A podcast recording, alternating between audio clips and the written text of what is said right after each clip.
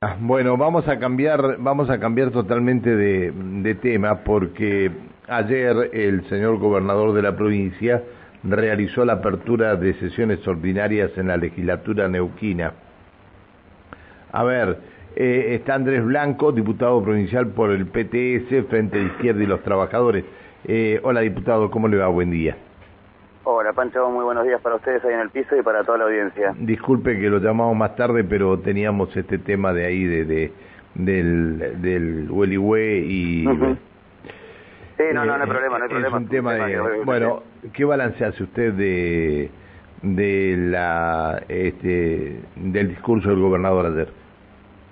Sí, la verdad que ayer nos encontramos con un discurso del gobernador que parecía un copy y pegue de otros años, digamos, de otros inicios de sesiones, con bueno un informe de gestión y las promesas no típicas de, de, los proyectos, digamos, de, gobierno para, para lo que va a hacer el año 2023 y para adelante, digamos, incluso el programa que presentó el gobernador el año pasado del el Plan 2023 en varios aspectos, lo volvió a ratificar pero bueno, un discurso que entendemos nosotros y lo, lo seguimos con mucha atención, eh, verdaderamente parecía que vivíamos en provincias distintas o en un universo paralelo, verdaderamente, digo, porque habló de todas las... Eh, bueno, también lo escuchamos después, porque apenas terminó el discurso del gobernador, lo escuchamos al presidente de la Nación también haciendo un reconto ¿no? de la gestión, que pareciera que en esta provincia estamos bárbaros, que no pasa nada, que esto que, estaban tratando en el tema anterior eh, es algo que no pasara acá en Neuquén, por cuestiones que tienen que ver justamente con un contraste muy grande que tiene la provincia de Neuquén. Entonces asentó su discurso nuevamente en Vaca Muerta, como lo viene haciendo ya de hace unos años a esta parte, eh, mostrando ¿no? las bondades de Vaca Muerta, el crecimiento, la producción récord, pero del récord que no habló es el récord justamente de la pobreza por un lado, que estamos en un casi 40% de pobreza. Esto no es un dato menor, nos parece a nosotros que es un dato que del cual no habló, digamos, esto, esto nos pareció que, es importante decirlo, digamos, no habló del problema de la pobreza, no habló del problema del desempleo, no habló del problema de la indigencia, que son números alarmantes verdaderamente los que tenemos acá en Neuquén, y, y después un repaso por distintas áreas, digamos, de, de trabajo, donde por lo menos nosotros intentamos tomar tres ejes que entendemos son los que dejan en evidencia de que no es una provincia como le intentan este, mostrar y le intentó ayer el gobernador presentando el informe de gestión. Por un lado habló del problema de la vivienda, hay un problema estructural en Neuquén, no hay duda, por, por lo menos de nuestra parte, y lo hemos visto durante todos estos años, de que al crecimiento de, de Vaca Muerta crece la desigualdad. Y en esto estamos hablando del problema del acceso a la vivienda como uno de los temas que entendemos nosotros ha sido muy, muy demandado por la comunidad, demandado por la sociedad. De hecho, hemos tenido muchas situaciones de, de, ocupaciones de tierra porque tienen que ver con esta relación, porque los alquileres son impagables, porque hay una inflación que se come el salario.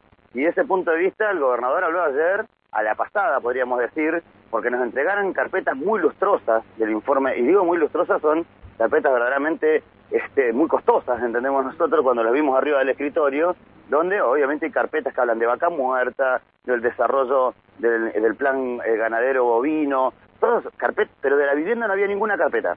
Y tenemos un déficit habitacional de 100.000 viviendas que estarían faltando en la provincia de Neuquén, en toda la provincia, y ayer dio a la pasada un informe como que se hubieran dado 10.000 soluciones habitacionales. Bien, generalmente, eh, eh, discúlpeme, diputado generalmente eh, a los eh, señores legisladores se le entrega un cuadernillo mucho más amplio que el discurso del gobernador.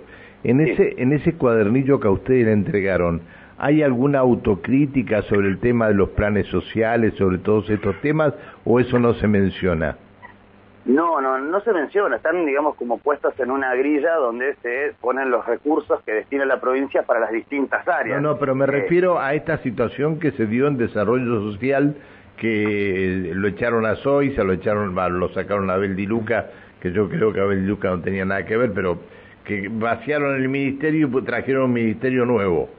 Eh, no, no, Autocrítica no, ni, en, ni, en, los cuadernillos, ni tampoco escuchamos mucho ayer de autocrítica, aunque el gobernador dijo en un momento hay que destacar lo malo y lo bueno, escuchemos más lo bueno, de lo malo poco o nada. Porque ahí es donde justamente este tipo de situaciones, como lo que ocurrió en desarrollo social, ni se mencionó, digamos, no, no hubo... a esto me refería, ¿no? Sí, no, no, eso tampoco figura en los cuadernillos esos y tampoco lo escuchamos ayer en la, en la, propia palabra del gobernador. Eh, y justamente, ¿no? Está bien la pregunta porque en última instancia eh, una, un informe de gestión tiene que mostrar, digamos, qué cosas se hicieron, qué cosas pueden estar faltando y qué se hizo mal. Digamos, siempre se menciona, la pasada también, de que hay cosas más por hacer, ¿no? Pero eso está más ligado, si se quiere... ¿Y del tema seguridad y del tema seguridad habló? No. ¿O hay, algo en, lo, en los informes? No, no, no, no, verdaderamente no, no, lo único que hay en los informes son, insisto, son solamente los datos eh, en términos numéricos de lo que la provincia invertiría en, en, esa, en, materia de seguridad, en materia de, desarrollo social, digamos, pero son números generales que están ligados a la discusión de presupuesto muchas veces que está eh, que abre a veces esos debates, digamos, a dónde va cada recurso, pero verdaderamente no. Sobre seguridad no, no, no se mencionó nada. Y bueno, también son esas cosas que nosotros veíamos. Un informe bastante, un, un, discurso bastante corto, podríamos decir, eh, casi de despedida, ¿no? Todos sabemos que es la última, es la última gestión que le corresponde a Omar Gutiérrez como gobernador, entonces no, no puede ser reelecto y eso en un tenía momento, mucho. En un momento pareció como que eh, este, quiso decir en cuatro años volvemos. Eh, lo, lo tomaron de esa manera por lo que yo escuchaba, ¿no? Digo, a lo mejor estoy confundido. Sí. Pancho, porque incluso desde la tribuna le, le, gritaban, le cantaban, diciendo te damos un descansito y después te vamos a volver a convocar. Eh, sí, fue como un, un, discurso de dejo la puerta abierta, eh, tengo un periodo para, para descansar, entre comillas, eh, y después volver. Esto sí quedó como, se escuchaba mucho de la tribuna ese reclamo, que podía haber sido parte de algo que también... Con un 70, con un 70% de imagen negativa en la provincia, ¿no? Absolutamente. Bueno, sí, sí, sí, Blanco, mm, gracias por atendernos, disculpa por haberlo molestado. No, por favor, no es ninguna molestia, Pante, muchas gracias. ¿eh? Que sigas muy bien, hasta luego, buen día.